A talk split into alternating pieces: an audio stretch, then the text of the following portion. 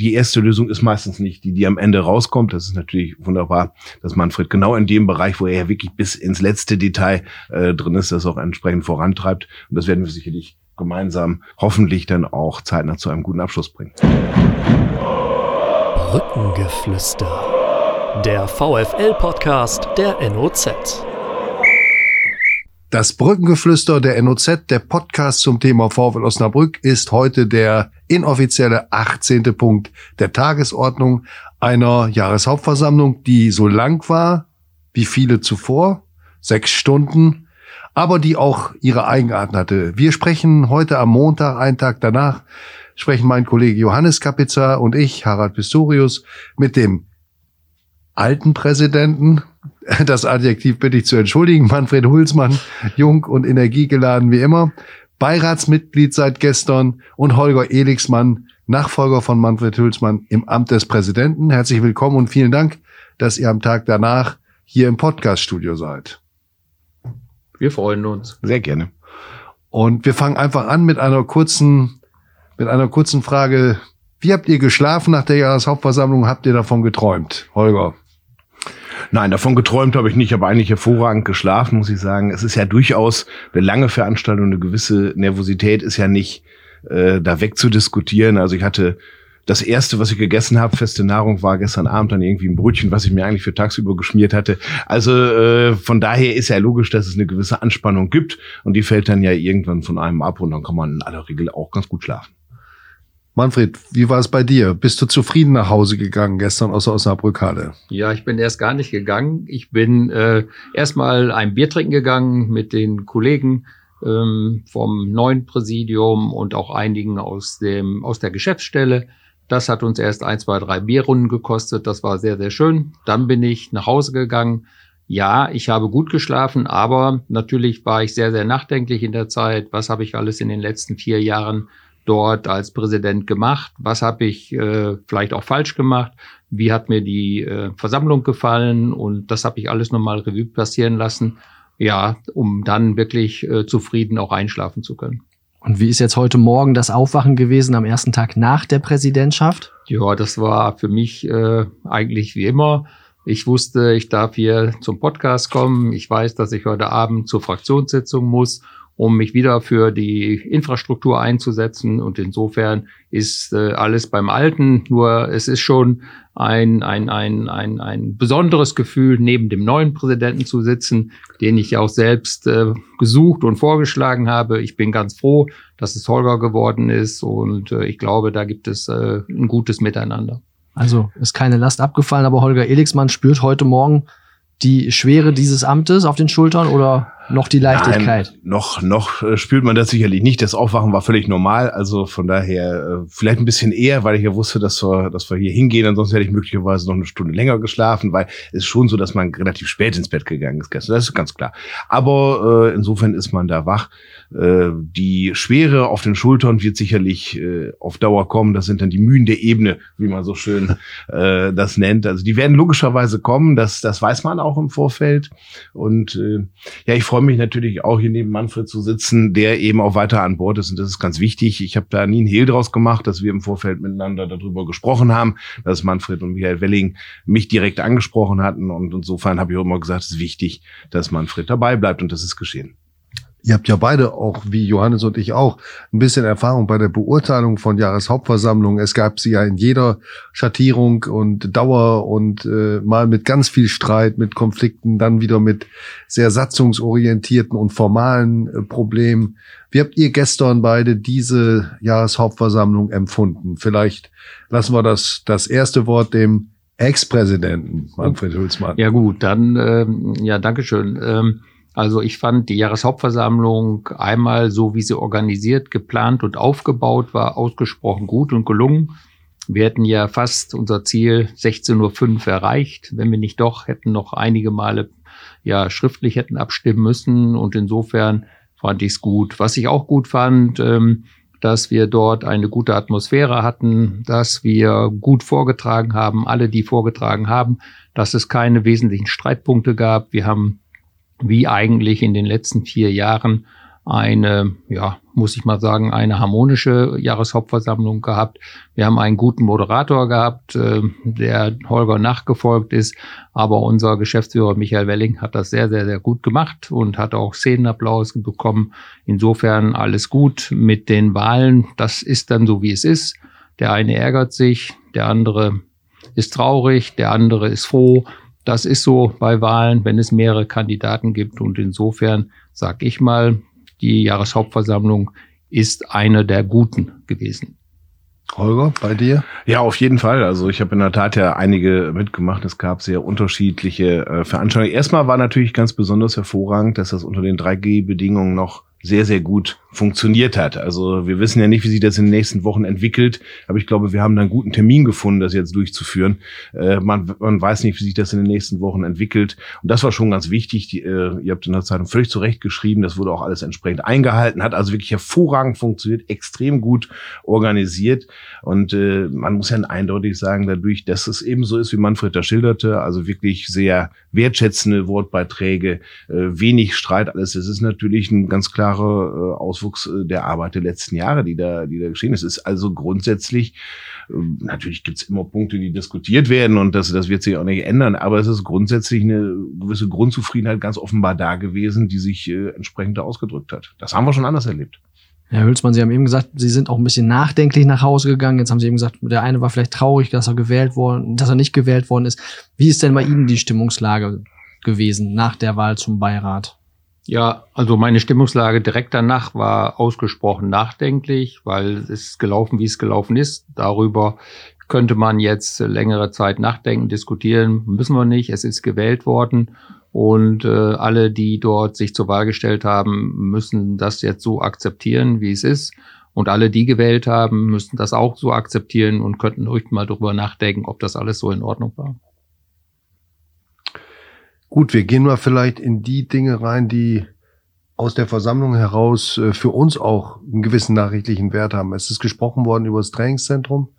Es angedeutet worden sind verschiedene Sachen auch über die Bremer Brücke. Da würden wir ganz gerne nachfragen.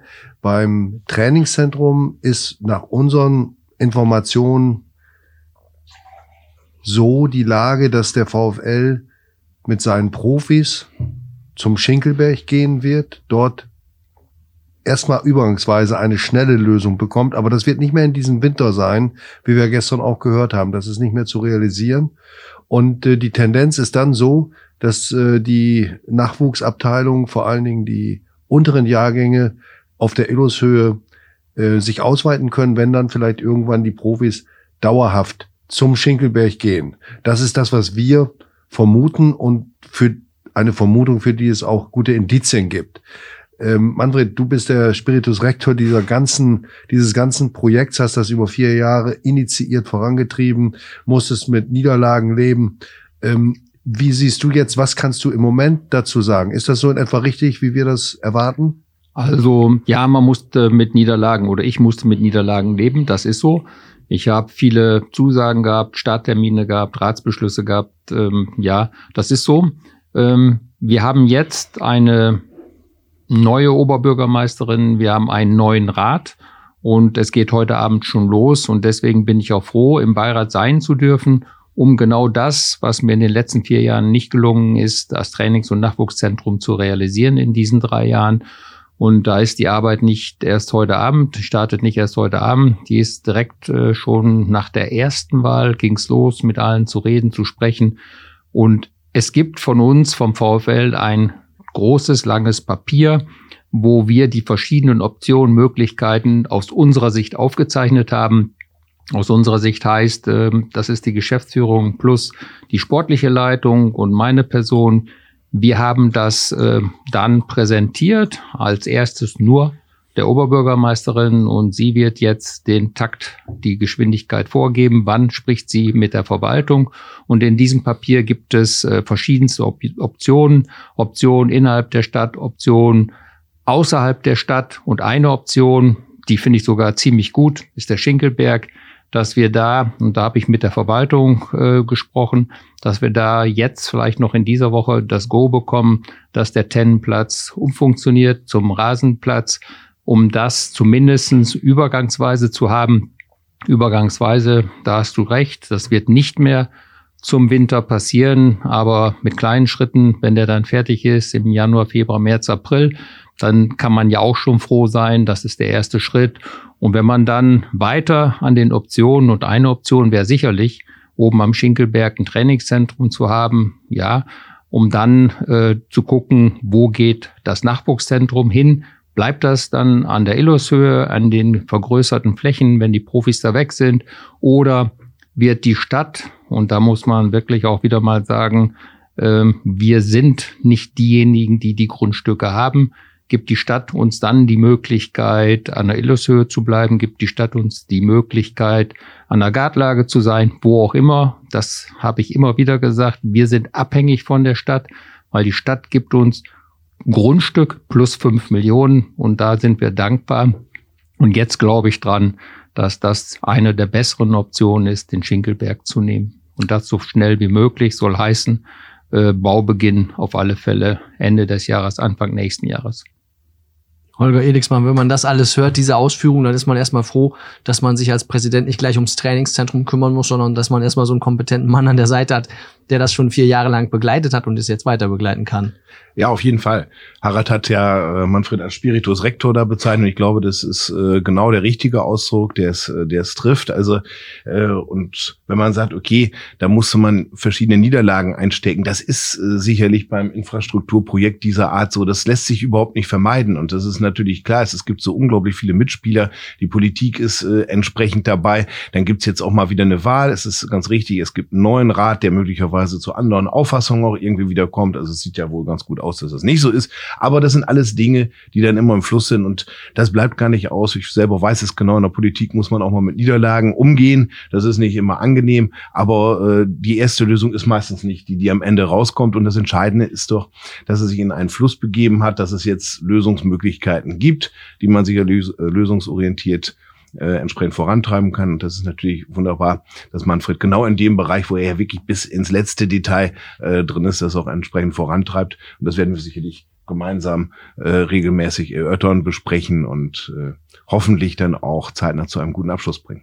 Wenn ich darf, ähm, Holger, das ist genau das, warum ich dich auch angesprochen habe, weil ich einfach glaube und hoffe, und deswegen wollte ich auch Beirat werden. Das ist einfach das Thema, ähm, wir haben da eine unvollendete Geschichte hinterlassen als Präsidium und dieses Ding, das Nachwuchszentrum, Trainingszentrum muss zum Abschluss gebracht werden. Und das ist mir einfach auch für mich persönlich äh, wichtig, um hier dem VfL diese Möglichkeiten zu geben. Und äh, im Beirat äh, wo wir jetzt die fünf Beiratsmitglieder schon fast haben, ganz nicht. Das Präsidium muss noch äh, drei bestimmen. Mit Alexander Stuckenberg und meiner Person sind zwei ja schon benannt. Holger als Präsident sowieso sind wir schon drei. Und ich glaube einfach, dass wir da gut miteinander umgehen. Ich mag das offene Kommunikation. Ich mag nicht so gerne, dass man äh, übereinander spricht, sondern man soll miteinander reden und dann bin ich ganz sicher, dass Holgers Präsidentschaft damit enden wird, dass er die Eröffnung eines Trainingszentrums äh, vornehmen kann. Die erste Amtszeit meinst du jetzt? Ja, genau. Das wäre ja mal ganz schön, wenn nach dir gerade mal jemand in die zweite Amtszeit geht. Das hatten ja. wir auch lange nicht mehr. Aber das ist nicht aber, das. Aber Harald, das ist auch das. Holger ist ja. so jung, wenn ja. der so lange macht, wie ich das äh, gemacht habe im, im, Alter, dann darf er noch einige okay. Jahre machen.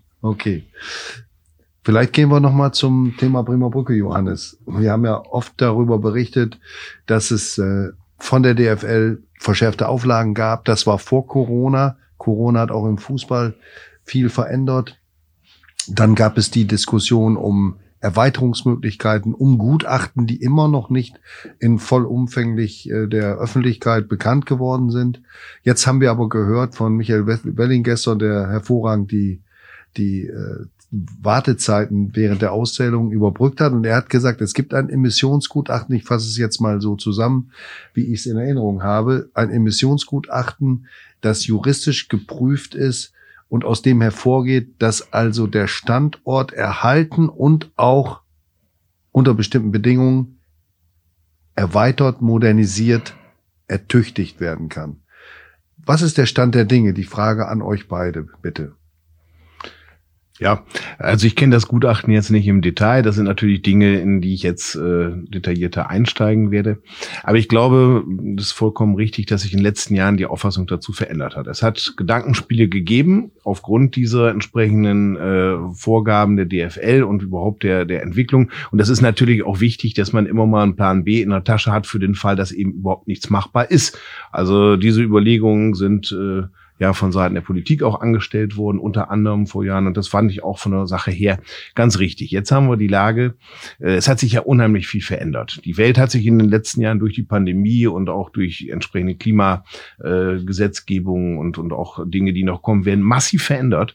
Und deswegen, äh, wenn es denn möglich ist, an der Bremer Brücke, an diesem traditionsreichen Standort entsprechende Modernisierungen, die natürlich immer wieder erforderlich sind, das wissen wir. Da ist ja auch viel passiert durchaus in den letzten Jahren. Also wenn wir mal zurückdenken, wie das Stadion vor 20, 30 Jahren aussah. Es ist ja immer wieder daran gewerkelt worden, die neue Nord und so weiter und so fort. Und das ist ein Prozess, der selbstverständlich nicht abgeschlossen ist. Wenn dieser Prozess fortgeführt werden kann, äh, dann ist es, glaube ich, genau richtig. Dann haben wir eins, ja, eins der wenigen Stadien, die noch in den Innenstädten sind. Und damit haben wir fast ein Alleinstellungsmerkmal in einigen Bereichen. Und das ist sicherlich ein sehr positives Alleinstellungsmerkmal. Ja, vielleicht von meiner Seite. Also wir haben in den vier Jahren ähm, nicht nur über Trainings- und Nachwuchszentrum gesprochen, natürlich auch über das Stadion. Und wir haben einen konkreten Plan gehabt für das alte Stadion, das zu modernisieren mit allen Möglichkeiten, mit West, Ost und auch Süd. Das gibt es, toto completo. Und äh, natürlich hat man uns dann mit der Stadt gemeinsam auf die Reise genommen, dass es auch andere Grundstücke gibt, äh, wo auch immer, sei es äh, Richtung Limberg und weiter, sei es Gartlage, sei es äh, wo auch immer. Äh, und natürlich vor der Pandemie hat man noch ein bisschen größer vielleicht gedacht und das war eine Option. Aber immer die Herzensangelegenheit war immer die Bremer Brücke. Und da wurde immer gesagt, das geht nicht, das geht nicht, das geht nicht. Das Gutachten ist da und es geht doch. Es geht aber nur unter bestimmten Voraussetzungen. Und es ist nicht so, dass wir heute mit der Übergabe erst damit anfangen, wir haben nicht nur das Gutachten, wir haben viele, viele Gespräche geführt mit äh, dort auch Grundstücken in der Nachbarschaft und, und, und. Wir, wir sind da wirklich guter Dinge, dass heute, wenn das denn eins positiv für, durch die Pandemie ist, es wird neue Rahmenbedingungen geben und dann äh, wird man nicht größer denken müssen für neue Stadien, sondern schöner, effizienter, und dann auch äh, wirtschaftlicher. Da muss man drüber nachdenken und da geht bestimmt was an unserer alten Bremer Brücke. Und da bin ich sowas von überzeugt. Wir haben gemeinsam, Michael Welling, sein Team, meine Person, wenn wir über diese Vision nachdenken, über die wirklich guten Ideen, etablierter Zweitligist oder Top 30 zu sein, das kann man sehr, sehr gut an unserer Bremer Brücke machen. Und äh, die Grundstücke in der Nachbarschaft, die Möglichkeiten, das ist ein langer, langer Weg. Und deswegen sage ich, für mich, diese drei Jahre möchte ich gerne dem VfL dazu verhelfen, dass wir ähm, Infrastruktur, Trainingszentrum, Nachwuchszentrum realisieren können. Und dann würde ich mich sehr freuen, wenn Holger Elixmann auch die zweite Amtszeit macht. Und dann wird er, wird er den Weg äh, Bremer Brücke angehen müssen. Ob man mich dann nochmal wählt oder nicht, sei mal dahingestellt. Aber ich glaube einfach, äh, dass äh, dieses, was wir von Michael Welling gehört haben, diese Vision, diese Utopie, diese Feier, die werden wir garantiert in einem neuen, modernen, supergeilen Stadion an der Bremer Brücke feiern. Und da glaube ich dran. Ja, Michael Welling hat natürlich äh, auch berechtigterweise gesagt, dass da noch viel Wasser die Hase runterfließt. Also das hat er äh, an der Stelle schon, also bevor wir über zweite Amtszeiten sprechen. Äh, das hat natürlich noch viel, viel Zeit, gar keine Frage. Aber auch wenn man tatsächlich sich an die Modernisierung des Stadions macht, wird es auch wieder, es wird einige Erfolge geben und es wird auch da, logischerweise, das bleibt nicht aus, auch das eine oder andere geben, was nicht funktioniert, was nicht so klappt, wie man sich vorstellt, muss dann nach Alternativen suchen. Ich glaube, dass Bauen im Bestand zukünftig deutlich stärker gefördert werden wird als Neubau. Und von daher äh, kann ich mir vorstellen, dass man bestimmte Dinge, Michael Welling hat es angesprochen, auch in Richtung Klimaneutralität, sicherlich äh, hervorragend gefördert bekommen wird. Und äh, ich glaube, auf diesen Zug müssen wir dann aufspringen.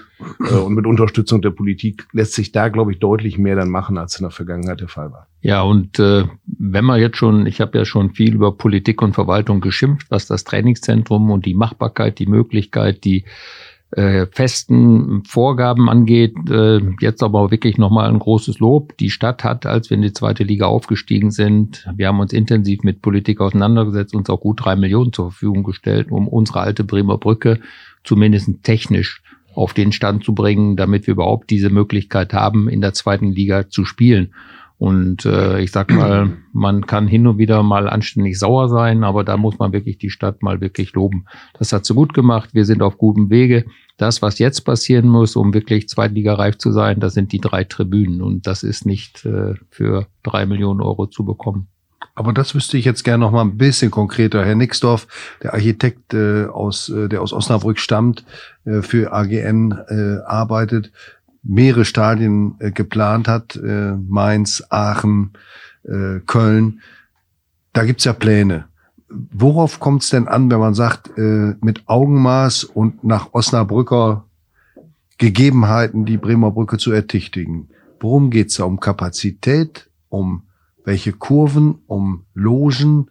Was ist da erforderlich, um das Stadion sozusagen auf die, auf den besten möglichen Stand dort zu bringen. Ja. Also Herrn Dr. Nixdorf schätze ich sehr. Wir haben diese Planung gemacht vor Pandemie und insofern haben wir auch noch größer gedacht. Größer gedacht soll heißen, gut 20.000 Zuschauer hätten sein können und da gab es immer die verschiedenen Optionen mit Ecke, ohne Ecke, aber Nord, äh, nein, nicht Nord, also Ost, West und Süd zu erneuern, um natürlich auch mehr VIP-Möglichkeiten zu realisieren. Das ist ganz klar. Wir brauchen auch mehr Möglichkeiten, wenn wir schon den Wettbewerbsnachteil kleine Stadion haben und wenn wir keinen großen Mäzen haben oder auch nicht haben wollen, dann müssen wir zumindest die Möglichkeiten haben, dort innerhalb des Stadions bei Spielbetrieb auch entsprechende Einnahmen zu realisieren. Und insofern haben wir damals noch ein bisschen größer gedacht. Kleiner geht immer leichter um dort in diesen Planungen war drin ein Bereich speziell für die Fans, so eine Fanhalle, um das zu realisieren. Es waren VIP-Logen vorgesehen auf der Nordseite und vieles, vieles mehr. Und diese ganzen Themen äh, haben wir diskutiert, haben wir auch mit den Behörden diskutiert. Aber jetzt, und das hat Michael Wellings gesagt, klimaneutral, jetzt gibt's andere Parameter, die wir jetzt angehen werden. Und das ist nicht heute dran. Wir kämpfen heute ganz klar fürs Trainingszentrum. Und jetzt läuft vielleicht noch ein Jahr Wasser durch die Hase. Und dann geht's dabei, sich um dieses Stadion intensiver zu kümmern. Aber es gibt im Moment keinerlei Planung, jedenfalls die mir bekannt sind, außerhalb der Bremer Brücke. Genau, und die sollte es aus meiner Sicht auch nicht unbedingt geben. Äh, also es gibt ja entsprechend diese Marktanalysen, hat Michael Wedding gestern auch vorgestellt. Und dann wird natürlich sicherlich im Rahmen dieser Analysen auch noch rauskommen, was tatsächlich benötigt wird. Und das wird man natürlich ernst nehmen. Da werden wir schauen, ob unter den veränderten Bedingungen, die nun mal derzeit da sind, äh, möglicherweise sogar andere Lösungen zielführend sind. Aber diese Kapazität mit 20.000 halte ich persönlich tatsächlich für ganz genau richtig. Für Osnabrück mehr muss es nicht unbedingt sein. 20.000 hatten wir schon mal. Ich glaube, 20.500 war damals die offizielle Zahl. Immer wenn wir wieder ungefähr in diesem Bereich kommen. Äh, das ist ja auch nicht immer voll, das wissen wir auch. Das ist aber trotzdem den Charakter bewahrt es dann an der Stelle. Ich glaube, dann sind wir auf einem ganz guten Wege. Das Bekenntnis zur Bremer Brücke war ja auch Teil des Wahlprogramms, kann man sagen, in deiner Ansprache. Du hast gesagt, das ist ganz klar für mich ein Punkt. Ähm, wenn du jetzt so siehst, was da alles noch auf euch zukommt, äh, bleibst du aber trotzdem dabei und sagst, Bremer Brücke, das ist genau das Herz, auch wenn wir da noch viele, viele Baustellen kriegen werden, auch die dann noch mehr auf dich zukommen in deiner Präsidentschaft.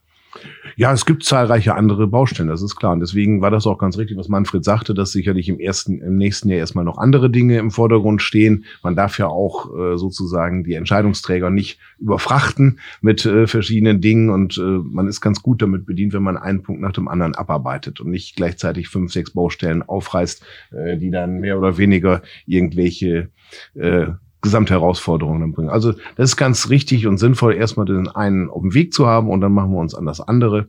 Äh, grundsätzlich fährt man da sicherlich ganz gut mit. Und Baustellen gibt es immer. Wir haben eben gesagt, auch wenn die Stimmung insgesamt ja positiv ist, so sind es natürlich immer Herausforderungen, die ja auch in Osnabrück äh, logischerweise da sind, was nicht immer ganz einfach ist, um diese Ziele zu erreichen, jetzt meinetwegen unter die Top 30 zu kommen, diese Utopien, die, die Utopie, die ganz am Ende kam, die wollen wir mal noch gar nicht äh, entsprechend sagen, dass irgendwann der amtierende deutsche Meister geschlagen wird. Das ist eine Utopie, natürlich. Klar, aber wenn man sich behaupten möchte in diesem Konzert, äh, dann ist man gut beraten, wenn man, wenn man bescheiden, vernünftig und mit für Osnabrücker Verhältnisse äh, sinnvoll an die Sachen reingeht. Aber da ist die, da ist das Stadion ja auch eine Art Symbol ja. für den VfL, dass man äh, vielleicht eben nicht zu Höhenflügen ansetzt und zu Hightech-Arenen. Das passt ja auch zu Osnabrück und zum VfL. Und es ist ja auch in den letzten Jahren noch einmal äh, deutlich mehr an Aufladung aus der Bremer Brücke entstanden, als es vorher der Fall war die Initiative der Fans Bremer Brücke erhalten, die ja als unmittelbare Reaktion auf die ersten Gedankenspiele kam, die hat sicherlich mit dazu beigetragen, dass die Bremer Brücke an, an Strahlkraft gewonnen hat. Das merkt ihr, wenn bei den Spielen, äh, wenn ihr mit den Offiziellen anderer Vereine zusammen seid. Das merken wir, wenn wir von Kollegen hören, was das für eine tolle Stimmung ist.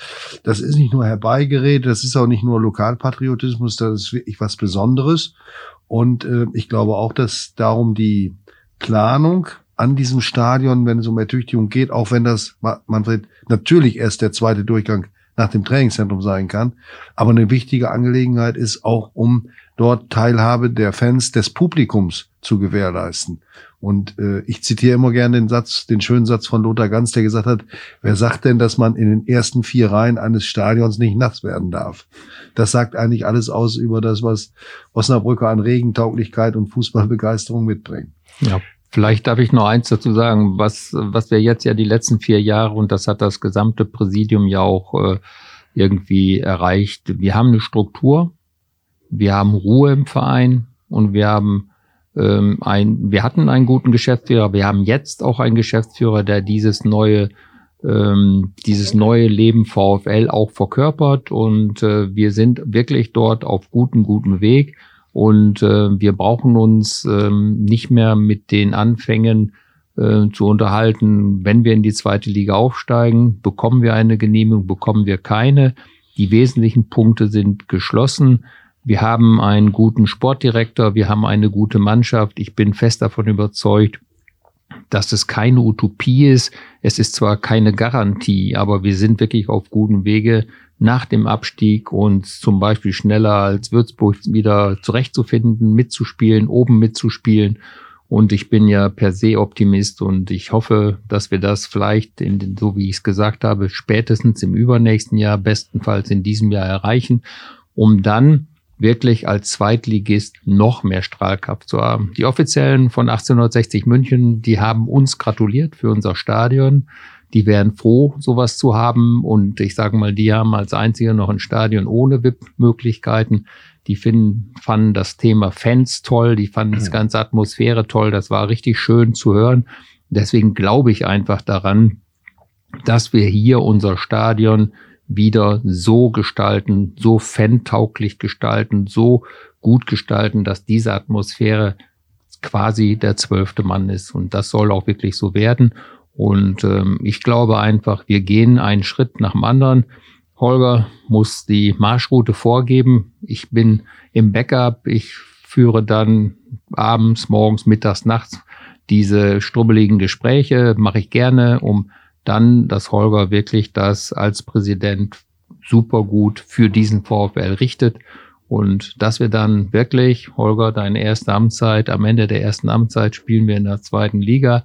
Wir haben ein Trainingszentrum und ich werde dich so. Oh, bitte jetzt nicht noch DFB-Pokalfinale. Dann, nein, dann blende nein, ich aus. Nein, nein, nein, nein, nein, nein, mehr will ich nicht. Halt Gut, nur okay, Trainingszentrum und in der zweiten Liga und ich werde alles tun. Ich kann nicht Fußball spielen, aber ich werde alles tun, um mit Politik und Verwaltung das Trainingszentrum zu realisieren. Das ist für mich meine persönliche Herausforderung. Und das ist jetzt der Unterschied zu dem Franz Beckenbauer Moment 1990, weil du gesagt hast, du bist entsprechend weiter mit dabei. ich glaube, äh, ihr wisst, was ich damit meine. Ja, die 60er, die haben ja in der Tat auch im Vorfeld auf ihrer Internetseite äh, geschrieben, so eine Motto, die sind ungefähr so wie wir. Das fand ich ganz interessant. Das habe ich nämlich im Vorfeld da gesehen. Ich habe gesagt, dieser Verein ist ähnlich irgendwie. Und äh, meine, wenn wir sagen, ein Verein wie 60 sieht sich mit uns auf Augenhöhe irgendwie von der ganzen Ausrichtung vom Habitus her, äh, dann ist das sicherlich nicht ganz verkehrt. Stichwort Bodenständigkeit ist eben gefallen, Osnabrücker Verhältnisse, nicht über die Verhältnisse leben. Holger Elixmann, du hast gestern ähm, auch gesagt, Demut ist ein ganz wichtiges Thema, um so eine Präsidentschaft erstmal anzugehen. Erstmal, ähm, ja, von ganz unten, du wirst jetzt erstmal von unten durchstarten und nicht gleich von oben sagen, ich bin Präsident und so läuft's. Was ja für einen Präsidenten ungünstig wäre. Das wäre das Ungünstigste, was du machen kannst. Es ist immer wichtig, erstmal die Strukturen sich anzusehen, wer ist wo, an, an welcher Stelle äh, entscheidend, welche Interessen gibt es, wo sind möglicherweise Interessengegensätze, wie sind die unter Umständen aufzulösen, sind sie aufzulösen, wenn ja, durch wen? Das sind ja Fragen, äh, die man im Detail sich anschauen muss. Das ist, äh, ich habe das eben schon mal genannt, da sind die Mühen der Ebene, dazu bedarf es vieler Gespräche und zwar in, aller Regel auch häufig zweier Gespräche, denn da erfährst du immer noch am besten, wie tickt der andere, was wünscht er sich und äh, das vor eben auch in anderen Bereichen außerhalb des Fußballs äh, entsprechende äh, Anfragen haben, haben wir gestern ja auch festgestellt.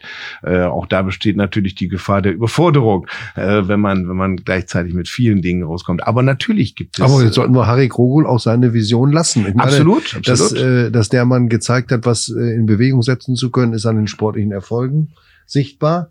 Und äh, wenn er jetzt diese, diese Vision da entwirft, dann finde ich das eigentlich aller Ehren wert. Das Abteilungsleiter der Schwimmabteilung, der sich eine neue Schwimmhalle wünscht ja. Infrastrukturmaßnahme die nächste größere Baustelle. Ja, das ja. ist das ist das ist sensationell und er ist ja auch schon seit längerer Zeit unterwegs. Also ich weiß auch in meiner äh, vorherigen Tätigkeit hat er mich auch schon angerufen, ob in Hasbergen nicht was ginge und so weiter. Also äh, er ist da enorm aktiv und äh, selbstverständlich braucht es ja Leute, die genau so denken.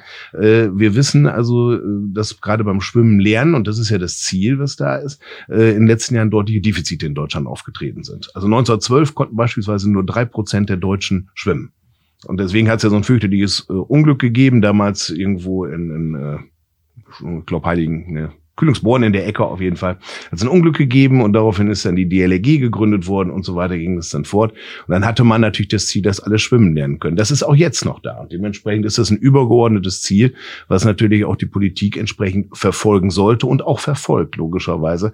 Und da kann es natürlich dann schon Unterstützung geben. Wenn es dann um Wettkampf auf Leistungsebene geht und da sind da tatsächlich hervorragende Erfolge erzielt worden, dann kann man ja schon durchaus sagen, dass der VfL auch in diesem Punkt ein Leuchtturm in Nordwestdeutschland sein könnte. Ich kenne ja noch nicht die kompletten Strukturen des Schwimmsportes. Das muss man sich dann mal ansehen. Aber man weiß natürlich, dass es ja auch äh, 50 Meter Bahnen auf Wettkampfbasis, so viele gibt es da nicht mhm. von. Es sind äh, unheimlich viele Bäder geschlossen worden in den letzten Jahren. Das heißt, die äh, Infrastrukturbedingungen, man muss sich mal die benachbarten Großstädte angucken in dem Zusammenhang und dann mal schauen, ob es tatsächlich für Osnabrück da Möglichkeiten geben kann. Also insofern möchte ich das keineswegs äh, vom mhm. Tisch wischen. Das ist äh, sicherlich immer eine Herausforderung. Es ging um Grundstücke und Grundstückstausch ist dann gestern mal. Grundstückstausch ist immer ganz komplex, ist auch eine Sache, die relativ lange dauert.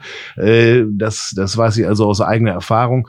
Das sind äh, dicke Bretter, aber natürlich sollte man diese Vision keineswegs vom Tisch wischen. Mhm. Äh, es ist wichtig, dass es eben Leute gibt, die Dinge vorantreiben, sonst äh, kann sowas überhaupt nicht entstehen. Und auszuschließen, das zu bauen, Manfred, da sind wir uns sicherlich einig, kann man sicherlich nicht. Entscheidend ist bei Bädern natürlich immer der spätere Betrieb. Das wissen wir das, ja auch. Die alle. Betriebskosten. Ganz genau. genau. Hm. Gut, also dann, ich sage mal, Harry ist ein guter, der versucht, diese Sachen durchzuziehen und während meiner gesamten Präsidentschaft habe ich immer Harry betreut, also ich habe die Schwimmabteilung betreut und ähm, er ist da ganz, ganz, ganz äh, aktiv und ich sag mal einfach, Osnabrück hat große Abteilungen gehabt, Basketball, Tischtennis, Tischtennis. alles erfolgreiche Abteilungen und jetzt ist es Schwimmen und wenn so ein Mann wie Harry nicht da wäre, dann wäre das nicht so. Und deswegen finde ich gut, dass er die Vision hat. Er ist klar vom Präsidium in die Schranken gewiesen worden, was das Finanzielle angeht.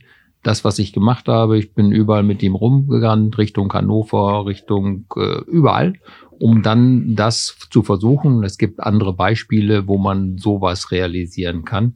Und durch die Pandemie und das, was da alles ist, hat, haben zwei Jahrgänge kein Schwimmen gelernt, auch in der Schule.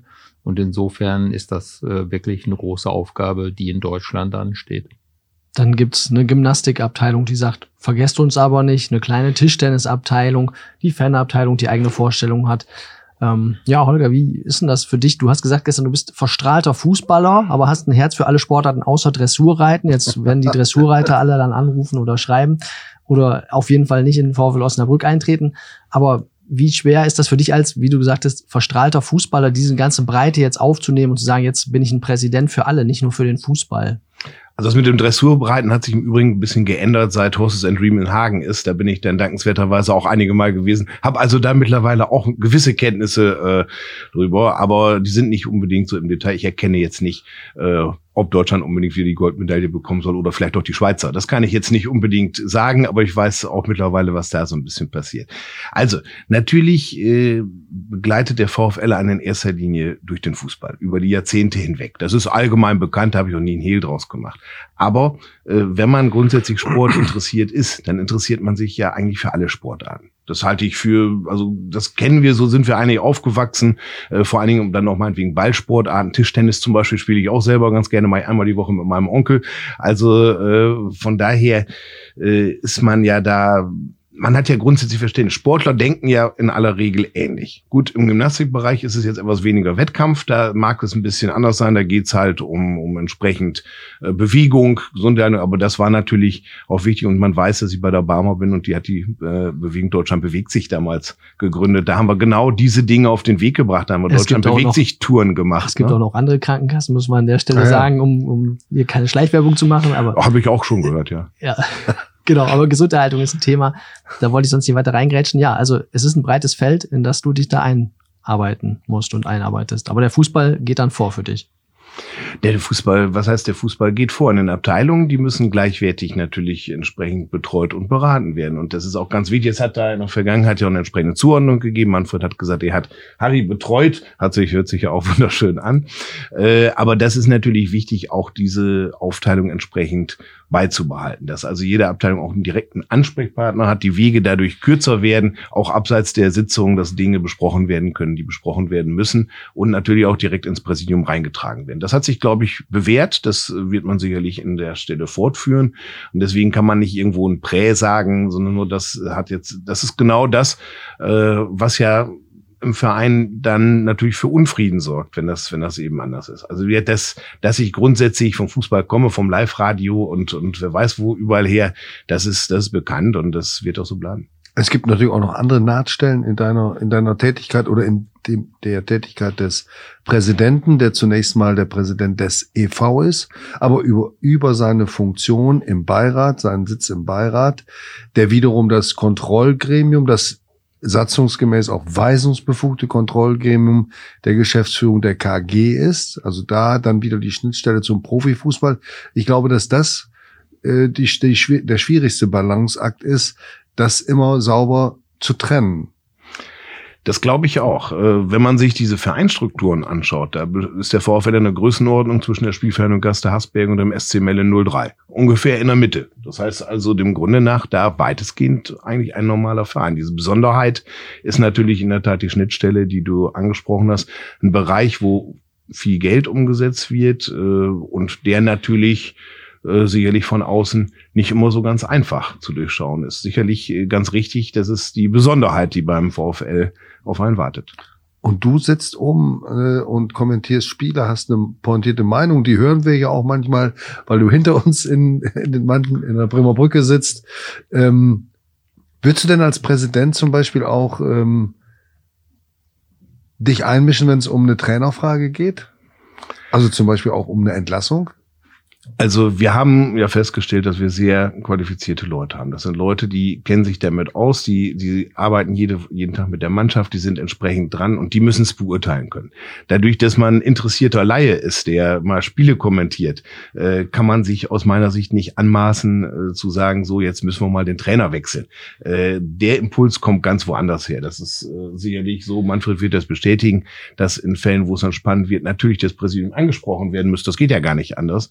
Äh, äh, aber selbstverständlich kommt der Impuls woanders her. Also äh, die Zeiten, wo, wo Präsidenten sich mit Trainerentlassungen äh, detailliert auseinandergesetzt haben, sind wahrscheinlich bei den meisten Vereinen eh schon lange vorbei und beim VfL allemal. Zumal wir eben die qualifizierten Leute haben, die das da machen. Äh, ja, das bleibt natürlich nicht aus, dass ihr das eine gehört. Ihr sitzt da direkt davor und manchmal bei einigen Spielen lässt sich das natürlich nicht vermeiden, dass ihr das äh, hört, weil man da logischerweise ein bisschen lauter wird. Es stört nicht. Das ist schön. Aber Manfred Hülsmann ist gerade ein bisschen näher ans Mikrofon herangerückt. Der wollte auch was dazu sagen. Nee, ach, ich, äh, beim VfL ist das so. Äh, aber ich kenne noch den einen oder anderen Verein, habe ich live miterlebt, wie der Präsident zur Spielerbank gegangen ist und du wechselst jetzt den ein. Habe ich Ja. gesehen und sowas gibt's noch und äh, das wünsche ich mir nicht in Osnabrück. Das haben wir nicht gemacht. Äh, Im Nachhinein kann man immer schlau sein, ob es was anderes besser gewesen wäre. Aber Gott sei Dank kann man das nicht beurteilen, wenn es nicht passiert ist. Ja, Ich würde gerne noch zum Abschluss auf ein Projekt ähm, zu sprechen kommen, das bei der Jahreshauptversammlung kurz vorgestellt wurde. Und zwar ist es eine Genossenschaft mit dem Namen Brückenpfeiler. Und einer der Initiatoren ist äh, Tobias Eismann, der Unternehmer aus Melle, der sich gestern ja zur Beiratswahl gestellt hat und äh, auch über seine Hintergründe etwas gesagt hat in seiner Vorstellung. Bekenntnis zu Bremer Brücke sowieso, aber auch zu 50 plus 1, äh, über seine äh, Gedanken als Unternehmer im Sport. Ähm, und vielleicht könnt, äh, kannst du, Holger, bitte mal sagen und dann, oder du, Manfred, ich weiß gar nicht, wo das äh, letztlich herkommt, aber Brückenpfeiler soll dafür sorgen, dass Aktionäre, Investoren, Sponsoren pro Saison eine bestimmte Summe zahlen, damit die Namensrichte an der Bremer Brücke nicht verhökert werden müssen, dass das Stadion also weiter Bremer Brücke heißt, aber es trotzdem eine nennenswerte Einnahme gibt, die man sonst mit dem Verkauf dieses Namenspatronats hätte erzielen können. Ist das so in etwa richtig und wie weit ist dieses Projekt? Ja, im Detail kann Manfred das natürlich gleich besser sagen, denn die haben es angeschoben, logischerweise. Äh, Ich halte das aber für eine ganz ausgezeichnete Idee. Äh, Also ein Konzept, wo ja auch das Gemeinwohl dann äh, auf Dauer, das wir sicherlich gleich nochmal ausführen, im Vordergrund steht. Alleine diese 12.000 Tickets, die jetzt da organisiert wurden, ich meine, was, was für eine geniale Idee, muss man eindeutig sagen. Ich finde das, finde das überragend und eine Sache, die man sicherlich weiterführen sollte. Äh, eine ganz, ganz ausgezeichneter Plan, wo sicherlich niemand irgendwo, ich habe auch nicht gesehen, dass irgendeiner das negativ fand. Ganz im Gegenteil. Ich glaube, das steht dem VfL sehr, sehr gut an, so ein Projekt zu machen. Äh, auch grundsätzlich, ihr habt eben von der Strahlkraft der Bremer Brücke gesprochen, die ja ohne Zweifel da ist. Und dann Brückenpfeiler und so weiter, immer da wieder mitzuspielen, das ist ja dann genau richtig. Also von daher ein tolles Projekt mit dem genau richtigen Namen, äh, wo Manfred sicherlich noch mal ein paar Details besser nennen kann. Ja, mache ich gerne. Also, mh, wie wir alle wissen, ist Ende des Jahres Jürgen Behlendt gegangen, Michael Welling äh, gesucht und gefunden. Und äh, dann haben wir natürlich von Dezember bis Mitte Februar viele Gespräche geführt, Michael und ich. Und da kam aus dem Beirat heraus schon mal eine Idee, wir müssen da was tun an der einen oder anderen Stelle. Dann haben wir schon vor dem 15. Februar zu den ersten Terminen eingeladen. Wir haben unsere Aktionäre eingeladen und Tobias Eismann war einer der ersten, der dabei war. Und dann gab es äh, verschiedene steuerliche Themen, die geklärt werden mussten. Das hat länger gedauert, äh, als wir das vermutet haben. Und wir haben immer weiter gesucht. Äh, wir haben von dieser, für diese Genossenschaft weitere Partner gesucht. Wir haben im ersten, am ersten Thema ein Neuner, eine Neuner-Gruppe der Aktionäre da gehabt, wo alle sich das sehr, sehr gut vorstellen konnten, mitzumachen.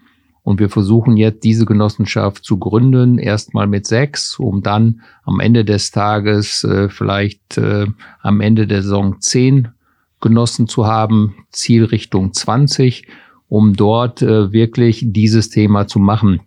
Und ich muss ganz ehrlich sagen, ähm, äh, auch bei der Wahl, als Tobias äh, das gesagt hat, was er gesagt hat zu meiner Person, hat äh, mich äh, berührt, hat mich nachdenklich gemacht. Und ich bin schon sehr traurig, dass so ein Mann wie Tobias Eismann nicht in den Beirat gewählt wurde, denn ähm, er kann uns sehr viel helfen. Er kann, das ist nicht das Thema Geld, das ist das Thema Unternehmer, das ist das Thema New Business. Das kann er, das versteht er wie kein anderer. Aber es ist auch nicht schlecht, das muss man auch mal fairerweise sagen, dass ein Mann wie Alexander Stuckenberg, Nein, der seit Jahren für die Fanabteilung steht und dafür brennt, äh, dass der gewählt wurde. Es ist ein demokratischer, eine Ja, demokratische Harald- Wahl gewesen. Harald, der Tobias Eismann, der wird, so wie ich ihn gestern erlebt habe, wird sicherlich äh, auch noch andere andere Wege Ja. haben, um dem VfL zu helfen und seine Ideen einzubringen. Aber Also, lass mich das wirklich sagen, Ja. Harald. Ich habe nicht gesagt, dass das zu Lasten von Alexander Stuckenberg hätte gehen müssen. Das hätte auch zu meinen Lasten gehen Klar. können. Also gegen Alex habe ich nichts. Wir haben uns Vorjahr abgesch äh, ausgetauscht, wir haben miteinander geredet und das ist überhaupt kein Thema gegen die Fanabteilung. Nein, für mich ist es nur einfach, für mich ist nur einfach wichtig, solche Leute, wir sind kurz vor der Gründung und wir müssen alles tun, Holger muss alles tun, um äh, die Menschen dahin. Es gibt nicht nur Brückengeflüster, es gibt auch Brückenpfeiler, die wir dort erstellen wollen. Und dann haben wir wieder ein nächstes Thema gehabt. Da ging es um dieses äh, Gemeinwohlaktion, haben uns wie, wirklich wieder mit den Aktionären getroffen, haben das überlegt, wie können wir das machen, wie können wir es tun und Tobias ist immer dabei und insofern äh, war das wieder eine gute Sache. Ja, ähm, viele Gespräche geführt und und jetzt kommt das über ähm, dieses, äh, über dieses Konstrukt könnten da viele, viele Sachen passieren und das sollen nicht nur die Aktionäre bleiben. Ich hoffe, viele Sponsoren hören das heute. Ihr könnt euch alle melden, Privatpersonen, ihr könnt euch alle melden. Diese Gemeinwohlaktion wollen wir weitermachen.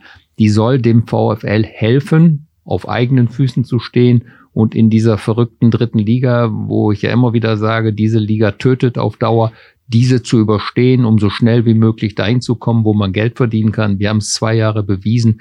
Wir müssen da wieder hin.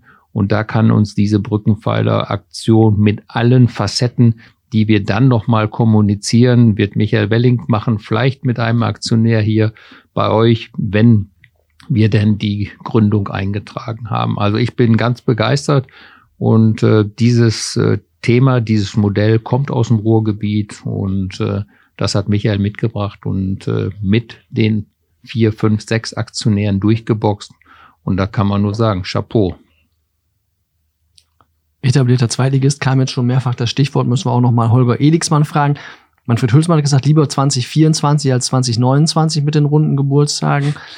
Wie sieht's der neue Präsident schnell? Das habe ich gesagt. Ach so, so war es Äh, ja. Das genau, geht irgendwann genau. unter bei sechs Stunden Diskussion. Ja, ja, richtig, richtig. Also äh, ist immer so eine Sache, 130 Jahre, 125 ist ja diese 25er, nimmt man ja so ganz gerne als äh, Jubiläumswert und natürlich ist das ja dann im Jahr 2024 rechnerisch eindeutig zu ermitteln. Äh, und das ist natürlich ein Jubiläumsjahr, in dem man sich das entsprechend wünscht. Ganz klar. Da sollte man entsprechend wieder dort sein. Da müssen wir noch ganz kurz sportlich werden übers nächste Wochenende. Da geht's dann zu Waldhof Mannheim. Was sieht denn der neue Präsident für Chancen? Was rechnet er sich da aus? Und sitzt du dann wieder beim Lauschangriff am Mikrofon, muss man ja auch fragen. Äh, ja, das ist ja eine zweigeteilte Frage. Also erstmal, wie wir den sieht's- Lauschangriff. Ja. Der geht schneller. Sitzt du am Äh, Mikro oder nicht? Nein. Nein. Ich bin nämlich nicht mal da. Tatsächlich, äh, meine Mutter hat Geburtstag, die hat konnte ihren 70. im letzten Jahr aufgrund Corona nicht feiern, äh, hat jetzt eingeladen in eine Lokalität nach Hagen. Da gibt's auch wieder mehrere, deswegen sage ich jetzt nicht welche, sonst kritisierst du mich gleich wieder.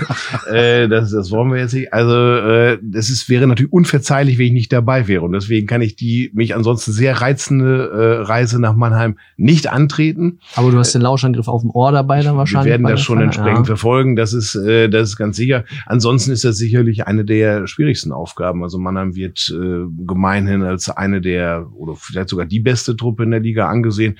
Sicherlich äh, ist eine hohe Hürde, aber äh, die Mannschaft hat ja schon öfter bewiesen, dass er auswärts reüssieren kann. Also von daher fährt man da sicherlich mit breiter Brust hin. Gerade nach den letzten Spielen äh, hat man auch jeden Grund dazu. Das Wort übernehmen wir für die Vorschau. Der VfL wird reüssieren. In Mannheim, ja. Aber bitte nochmal nachgucken, wie man es schreibt, damit wir da keinen Fehler machen. Ich muss es ja jetzt auch nur sagen, ich muss es ja nicht schreiben. Gut, Manfred Hülsmann hat äh, auch noch den sportlichen Ausblick, Aufstieg Also- Ende dieser Saison oder dann erst nächste Saison. Also für mich eigentlich ähm, habe ich von Anfang an gesagt, als wir abgestiegen waren, ja, nächste Saison spätestens. Ich gehe fest davon aus, dass wir das diese Saison schaffen. Soll kein Druck auf die Mannschaft. Ich bin ja nur noch Beirat. Also alles ganz einfach und gute, schwere Gegner können wir besonders gut. Ich habe einige Freunde in Mannheim, äh, die mich dort gerne sehen wollten. Ähm, wir schauen mal. Also ich bin ganz, ganz optimistisch. Diese Mannschaft, unsere Mannschaft wird das in Mannheim richten, dass wir den Platz an der Sonne behalten. Gut, also das waren jetzt, war jetzt eine gute erste Halbzeit mit Nachspielzeit und ähm, ich möchte gerne nochmal das Thema vertiefen, ob die dritte Liga tötet und äh, ist ein martialischer Ausdruck, aber möglicherweise stimmt es, aber ob es nicht vielleicht auch äh, zu den Aufgaben eines VfL-Präsidiums, eines einer VfL, eines VfL-Managements dazugehört, wie bei anderen Vereinen auch, dafür zu sorgen, dass diese dritte Liga eben nicht mehr eine Liga ist, in der Traditionsvereine entweder erfolgreich sind oder kaputt gehen. Denn äh, was in der dritten Liga mittlerweile an Fußball geboten wird, an Fankultur, an Attraktivität und an Spannung, das ist so gut, dass äh, der DFB dringend der Anstöße bedarf, alles dafür zu tun, dass diese Liga erhalten bleibt. Das wäre nochmal eine ganz persönliche Meinung und ein Anstoß für ein Thema, das wir hier im Podcast aufgreifen können. Äh, vielleicht auch mal mit den neuen Vizepräsidenten und dem alten. Ähm, das ist alles möglich. Ich bedanke mich aber erstmal bei meinem Kollegen Johannes Kapitzer für die gute Begleitung. Er hat gestern sechs Stunden einen Ticker geschrieben, in dem nicht ein einziger Rechtschreibfehler war und auch kein sonstiger Fehler. Ist das kontrolliert Das ist wichtig, das habe ich alles kontrolliert. kontrolliert. Okay. Nein, aber wirklich, das kann ich mal sagen, weil ich neben ihm gesessen habe und ich hatte es leicht. Ich habe dann anschließend den Bericht für die Zeitung geschrieben, aber so ein Live-Ticker von einer Jahreshauptversammlung, das stresst mehr als ein Pokalspiel mit Verlängerung und Elfmeterschießen. Das wollte ich äh, nur am Rand erwähnen. Ansonsten war es der Anlauf für ein Schlusswort zu diesem Brückengeflüster, die XXX. Ausgabe von heute. Und haben wir sonst noch irgendwas? Zwei Hinweise müssen wir noch geben und die sind in eigener Sache. Der erste ist auch ganz kurz und zwar planen wir wieder zu Weihnachten wie im letzten Jahr eine Kinder-Podcast-Folge. Das ist alles in Planung. Da gibt's vielleicht dann nächste Woche ein bisschen konkretere Hinweise schon zu. Das ist in der Abstimmung. Und dann haben wir noch einen Hinweis, dass man das Brückengeflüster auch im Webbrowser abonnieren kann. Wenn Sie im Internetbrowser Push-Nachrichten aktiviert haben, können Sie einfach auf einen Artikel zum Brückengeflüster klicken. Dort finden Sie unter unserem Audioplayer eine Schaltfläche, mit der Sie den VfL-Podcast abonnieren können und sind dann immer top informiert, sobald eine neue Folge erscheint. Natürlich gibt's auch sonst das Brückengeflüster immer dienstags 18 Uhr auf den üblichen Wegen, überall da, wo es Podcasts gibt. Und jetzt kommt Harald Pistorius, der hat den Finger gehoben und sagt noch was. Also aus dem Kopf hätte ich das nie so hingekriegt wie Johannes eben. Ich hab's auch nicht ich hätte das ablesen müssen. Ich hab's auch, ja. Gut. Das lassen wir jetzt unkommentiert. Schönen Dank, Holger Edigsmann. Vielen Dank, Manfred Hülsmann. Wir wünschen euch eine gute Zeit beim VfL, ob im Beirat oder als Präsident. Holger, du wirst sicherlich nochmal wiederkommen. So ein Präsident, Manfred hat eine hohe Quote hier zum Auftreten. Das ist auch gut so, Johannes. Ich glaube, das war's. Wir melden uns nächste Woche wieder mit Gästen, die hoffentlich genauso interessant sind wie ihr. Bis dann. Ich sag euch auch nochmal recht herzlichen Dank, dass wir hier sein dürfen. Und das, was mir besonders wichtig ist, dass dieser VfL gemeinsam mit allen, mit Präsident, mit Fans, mit Aktionären, mit Sponsoren wirklich diesen erfolgreichen Weg geht. Osnabrück hat es verdient. Dankeschön. Holger. Ja, was soll man da noch zu sagen? Recht hat er.